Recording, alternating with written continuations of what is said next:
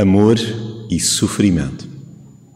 Que viagem esta no mês de abril. Se porventura não conseguimos situar-nos, e isso acontece tantas vezes, fazermos um percurso e já não nos lembrarmos bem por onde passamos.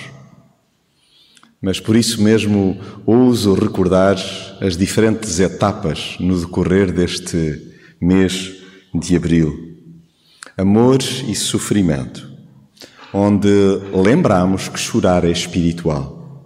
E para isso precisamos de olhar para Jesus e até podemos muito bem, uh, nesta proximidade à Páscoa, que sempre é recordada a cada domingo, a beleza da ressurreição, os esplendores da vida nova que há em Jesus. Lembrar que nessa mesma manhã, Jesus pergunta à mulher por que choras. Eh, legitimando uh, o motivo pelo qual Maria Madalena chorava.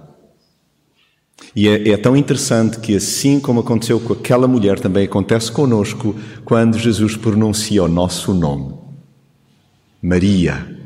E é aí que algo acontece dentro dela. E conosco é a mesma coisa. Sempre que a voz de Jesus ecoa e o nosso nome é pronunciado, eis que há um despertamento interior. Amor e sofrimento. Lembro que estamos então na ambiência das lágrimas. Chorar é espiritual. Lembramos também que o amor e sofrimento é um misto e é uma mistura de perplexidade e esperança. Onde há alturas em que estamos sidrados, estamos perturbados, incomodados, não temos respostas, as dúvidas abundam, mas há um niquinho, há um pedacinho de esperança a desabrochar. E nessa medida, vejam o que aconteceu naquela manhã quando as mulheres chegam junto dos discípulos, que estavam perplexos. Olhem, alguma coisa se ateou lá dentro, que eles foram a correr para o sepulcro para constatarem: será que porventura ele está vivo? E olha, acontece comigo e contigo. Quando às vezes nós dizemos assim, já não há nada a fazer. Desistimos até de nós. Quantas vezes também de familiares. Pensamos que uh, uh, o sepultamento já se deu, seja do relacionamento, seja do projeto, do sonho, mas se nos falam que há a possibilidade de haver uma reviravolta ou assente-se cá dentro um desejo, uma ânsia, será que é possível? Será que pode acontecer? Na nossa terceira etapa, nós lembrávamos aqueles que tiveram o condão de viver primeiro, porque, na verdade, eles no tempo, na história, antecederam-nos que, voltando ao ram-ram, voltando a um lugar que lhes era familiar, mas desacreditados de que o reino de que ouviam falar se ia estabelecer. E eis que Jesus caminha lado a lado com eles e constata que eles estavam inteiramente por dentro dos fundamentos da palavra. Sabem, parecemos nós. Nós conseguimos até recitar versículos. E olha, sobretudo quando é para explicar a outros, oh, não há melhor do que nós, à semelhança dos discípulos a caminho de Emaús. E aí é quando se dá o encontro, onde, dentro de nós, quando o convidamos, vem, por favor, vem, mesmo que nos pareça um estranho, e eis que é aí no partir do pão, amor e sofrimento. E quando nós pensamos que isto nada tem que ver com, bom, a semana passada lembrávamos os discípulos, mais do que uma vez, como eu e tu tantas vezes, trancados, fechados, porque com receio do dia a dia, como vai ser? Bom, ao que parece, há evidências, o meu próprio coração palpita, o meu coração arde, hum, mas eu só se tocar, eu só se vir. E nós lembrávamos a semana passada a importância de tocar para desfazer fantasmas, a importância do toque. Oh, meus amigos, ainda esta manhã, num quadro de comunidade, escutava um testemunho de alguém que, tendo perdido um irmão, de uma forma absolutamente dramática, porque atentou contra a sua própria vida, Houve alguém, um amigo, que ousou dizer: Eu não tenho nada para te dizer, não consigo dizer-te nada, mas posso dar-te um abraço? Aquele homem desmanchou sem choro, dizendo: Este é o segundo abraço de toda a minha vida. Quem me abraçou pela primeira vez foi o meu irmão que partiu. Obrigado por me abraçares. A importância do toque. Para quê? Para desfazer fantasmas. Porquê? Porque em mim e em ti cria-se a ideia: bom, perdi tudo. Agora já não tenho ninguém que me abrace. Então, esta é a beleza de nós efetivamente nos deixarmos tocar. Hoje, nós vamos falar de um tópico hiper difícil. Falo por mim, não sei como é que é para ti, que é, na verdade, esta arte de deixar ir. Conforme já vimos, amor e sofrimento parecem antagónicos e, no entanto, complementam-se. Há quase como uma fusão. Parece que estão coladinhos, estão entrelaçados. Não é possível dissociar amor de sofrimento, porque quem ama, sofre. Porque amar dói.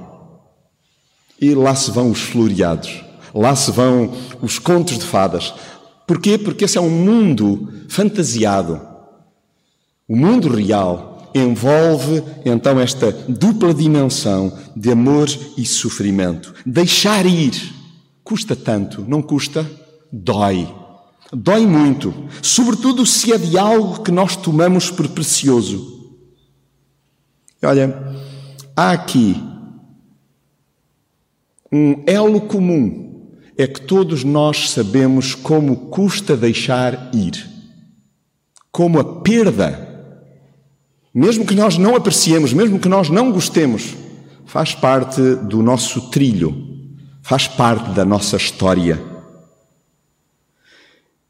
E nós poderíamos estar aqui a falar de quem já viu partir animais de estimação. E por favor, não menorizem, porque despedaça, estilhaça parte do nosso ser.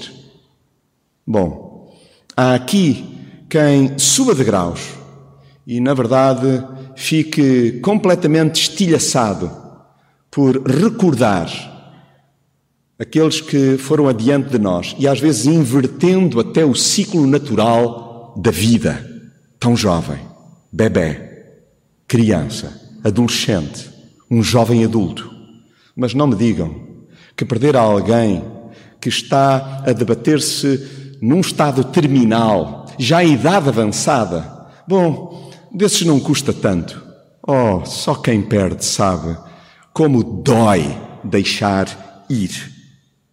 E se até das memórias escangalhadas nos é difícil separar, quanto mais do que cativou o nosso coração de forma saudável.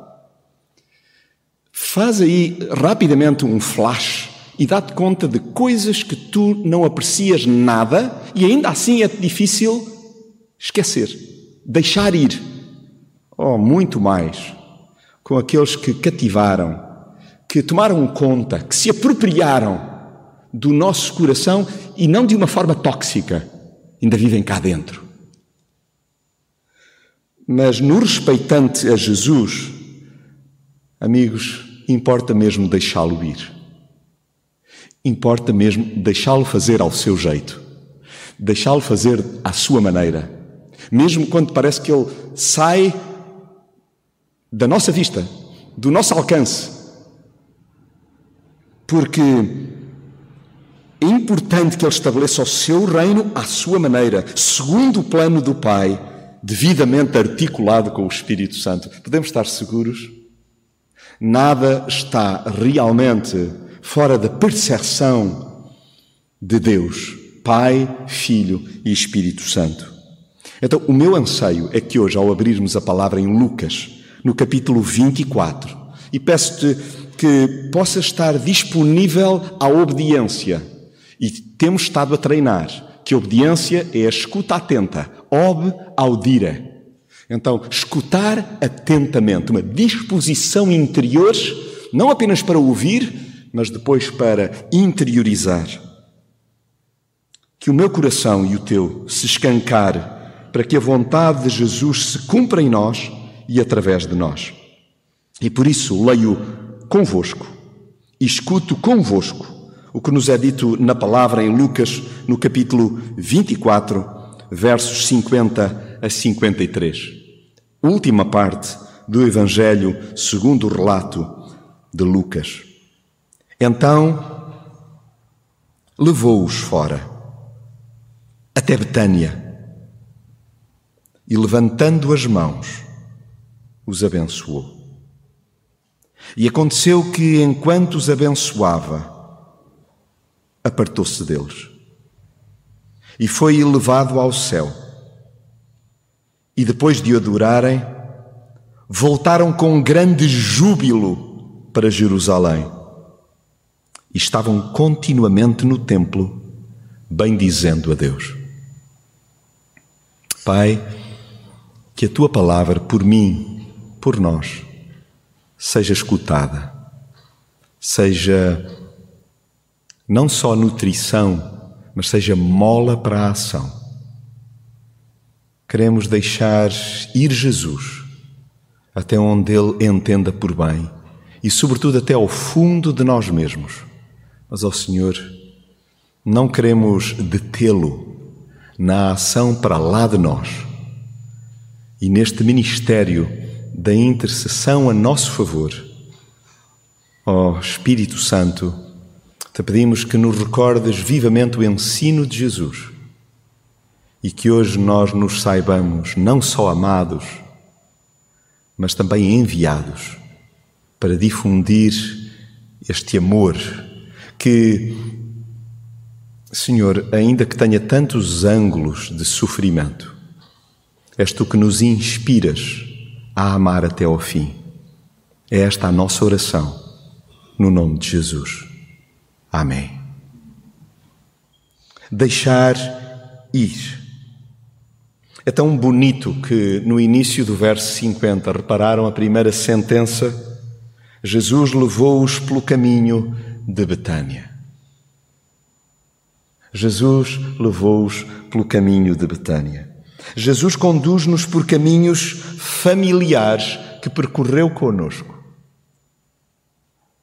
Sabem, mesmo que seja recente a nossa caminhada com Jesus, mas sei que a de alguns já tem décadas, nós somos dados ao esquecimento e não nos recordamos que já passamos por circuitos, por momentos particularmente exigentes, muito, mas muito difíceis. E Jesus gosta de nos recordar esses percursos. Para quê? Para que nós possamos ser fortalecidos novamente, para que nós de alguma maneira percebamos que fomos sendo sempre acompanhados. E agora que às vezes temos a sensação de que está para breve, então, uma ausência, nós já nos habituamos à presença da ausência de Jesus.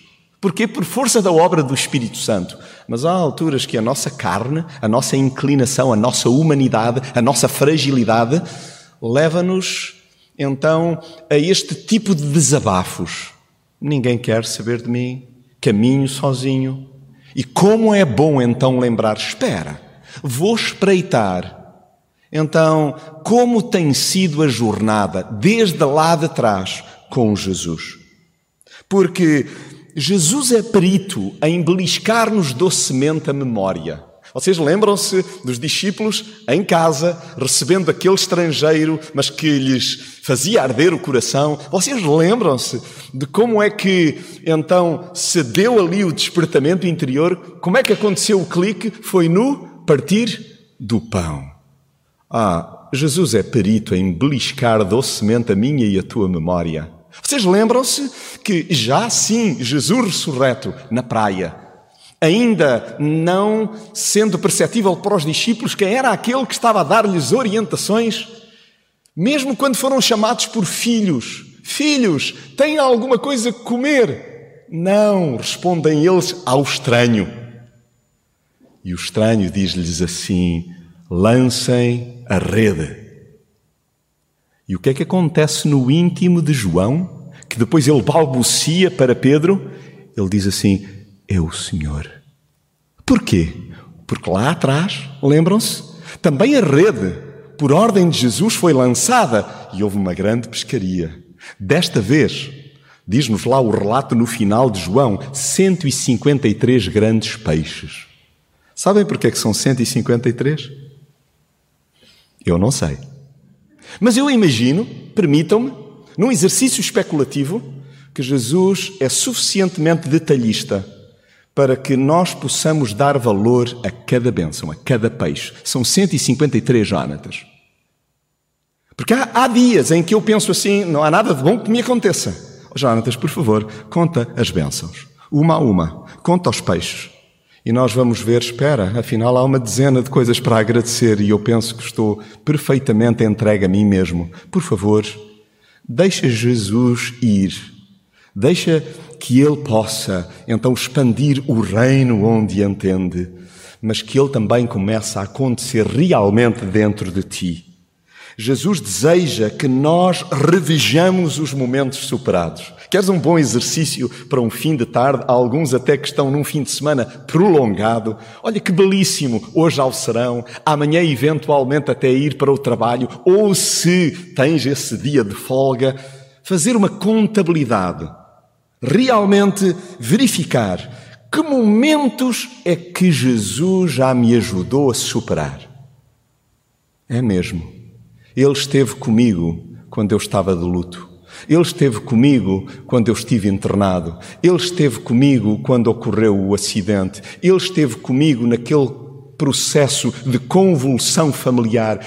E nós vamos dar conta que Ele esteve sempre conosco. E Ele só quer é que nós percorramos então o caminho então de Betânia. E quem levou? Quem, de quem foi a ideia? De Jesus. Então, por favor, não julgues que aquilo que foi sendo superado, bom, agora já passou a história, já não interessa. Valte, por favor, da tua história. É a tua história. E é o modo como Jesus efetivamente então se move em ti, através de ti. O texto diz-nos lá no versículo 50 que Jesus levantou as mãos para os céus e abençoou-os. Creio que às vezes já estamos tão familiarizados com a palavra que nós não a saboreamos. Fala-vos agora um guloso que aprendeu, desde cedo, que uma tacinha de mousse de chocolate se come devagarinho com a colher mais pequenina existente na casa. Lembro-me de, na minha infância e adolescência, as minhas irmãs, elas, na verdade, acabavam num ápice. E quando já tinha acabado a mousse delas, eis que eu ainda tinha muito, muito para saborear. Sabem, a palavra é assim. E não enjoa. Nós precisamos delicadamente a saborear. E não podemos olhar para um momento destes e pensar assim: bom, isto nós passamos rápido, não há muito para refletir acerca disto. O texto diz-nos que Jesus levantou as mãos para o céu e abençoou-os. Anote para mim, não sei se isto é válido para ti. Sempre que Jesus levanta as mãos, é caso para eu reparar e para eu parar. Quando Jesus levanta as mãos, é com motivações puras, mesmo que seja no templo, mesmo que seja cá dentro, para derribar o que não presta, é sempre com motivações puras. Porque Jesus também levanta as mãos para, de facto, fazer uma limpeza no templo. No caso aqui, Jesus também levanta as mãos com motivações puras, cândidas. Ele ergue-as para o céu, para que o céu nos cubra. Nós às vezes pensamos que o céu vai desabar sobre nós. O que é que mais me irá acontecer?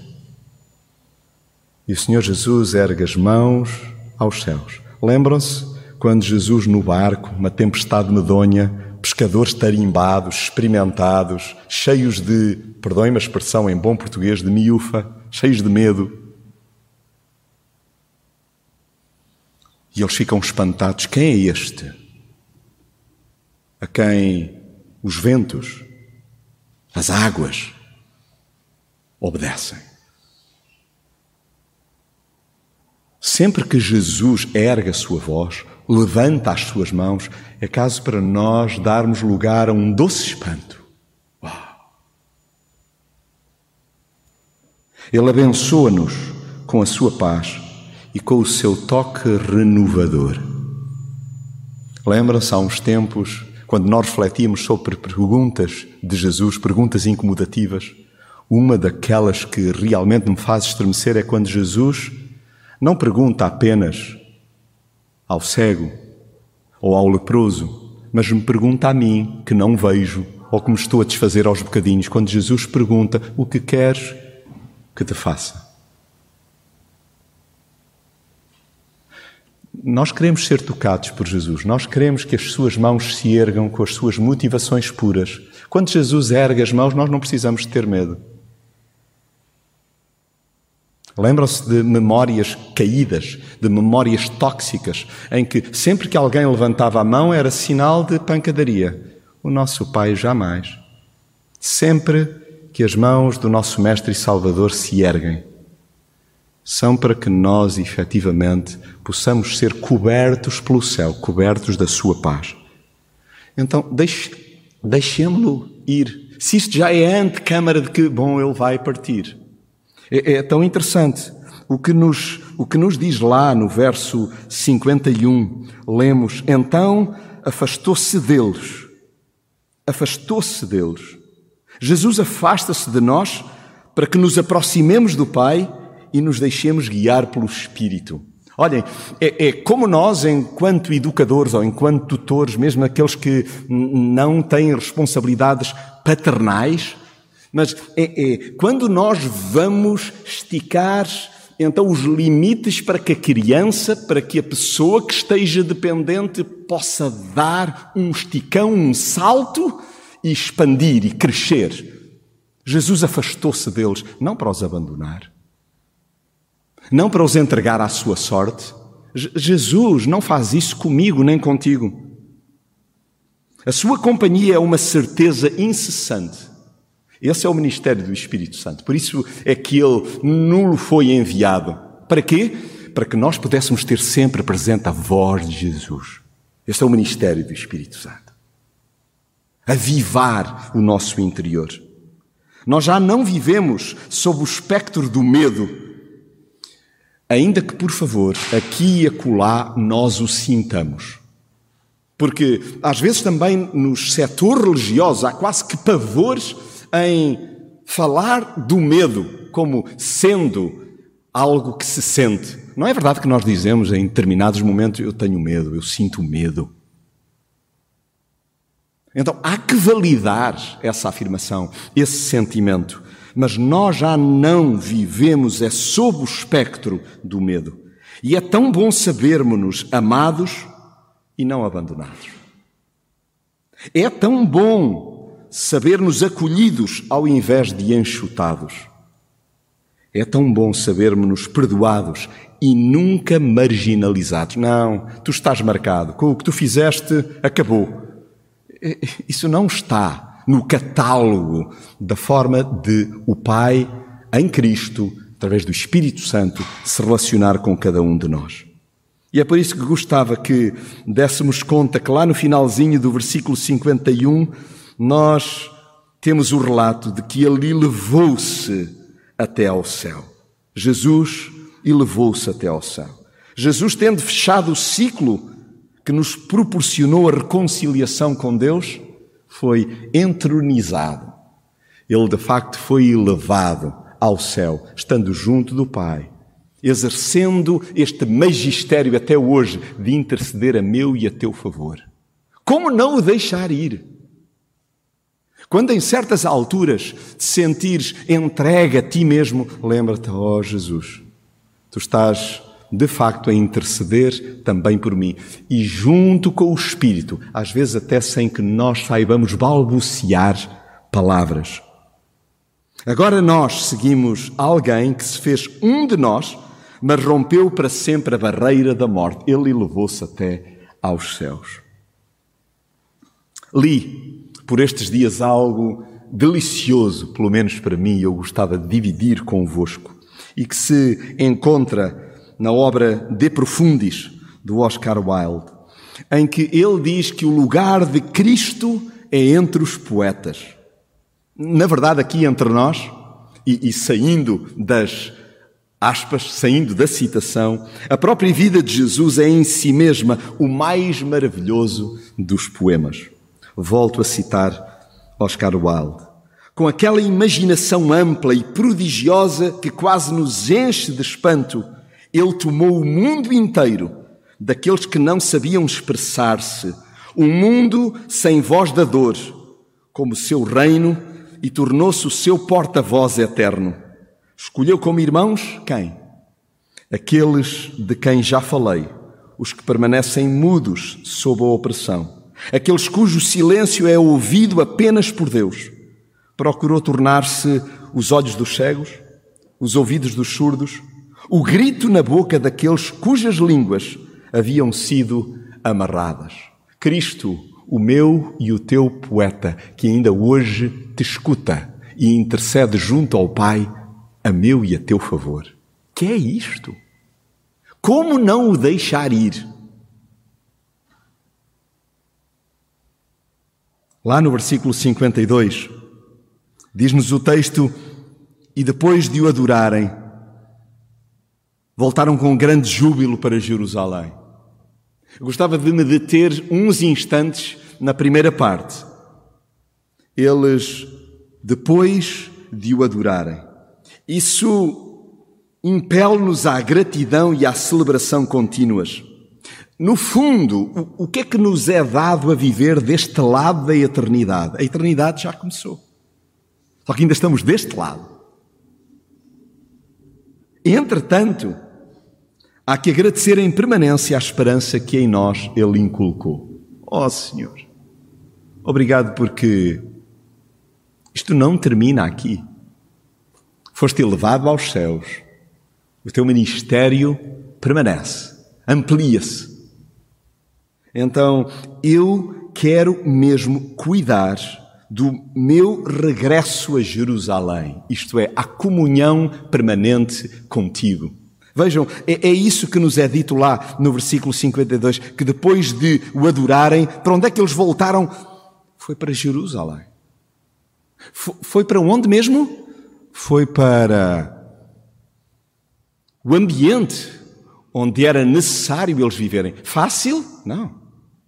Extraordinariamente difícil. Aliás, como daqui a pouco gostaria de citar, como o cristão, a despeito de passar por tremendas dificuldades, ainda assim pode viver de forma jubilosa, de forma vitoriosa, com alegria, mesmo estando a ser perseguido, mesmo estando a passar por extrema dificuldade. Agora, importa é que eu e tu voltemos para onde? É, é mesmo, é para o nosso ambiente familiar. É, é mesmo, é, é, é, é junto daqueles com quem partilhamos casa, teto. É, é, mesmo com aqueles com quem eh, surgem fáceis desaguisados. É com aqueles com quem é difícil comunicar. Voltar para Jerusalém não é apenas voltar para um ambiente altamente espiritualizado. Nós gostamos de divinizar tudo aquilo que mexe.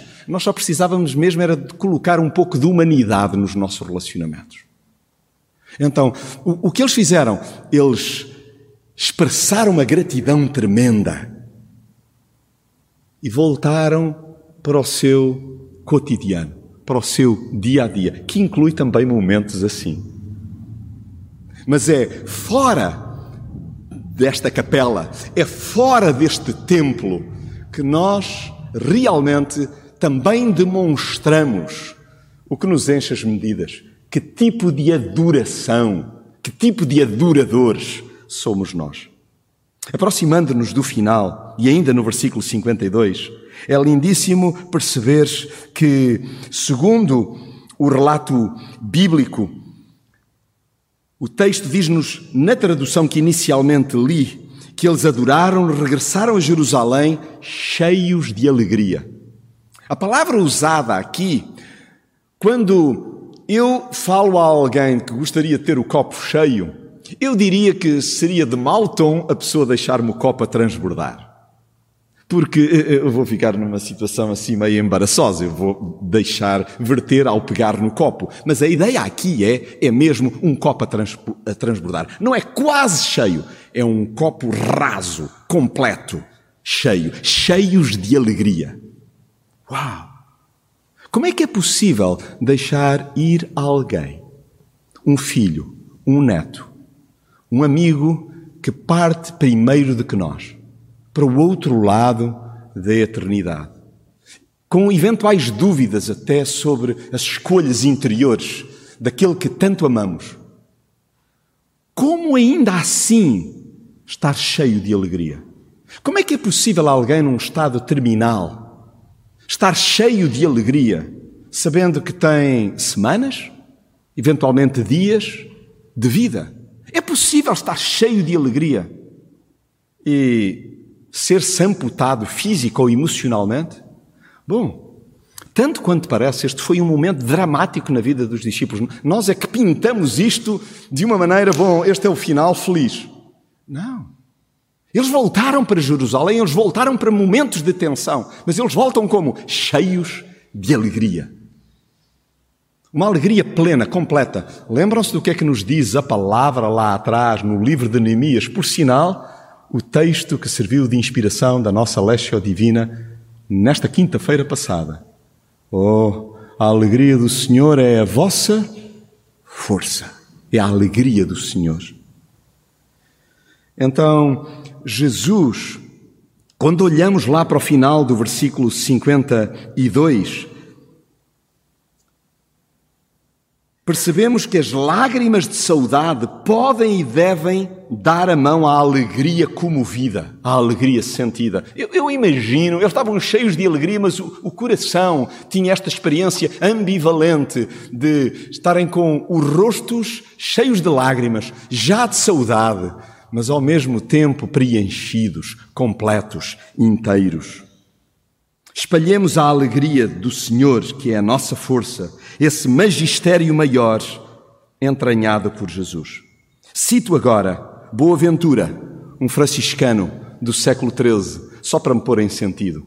É mesmo? É para me pôr em sentido a mim, que às vezes digo assim: hum, não sei se isso é possível.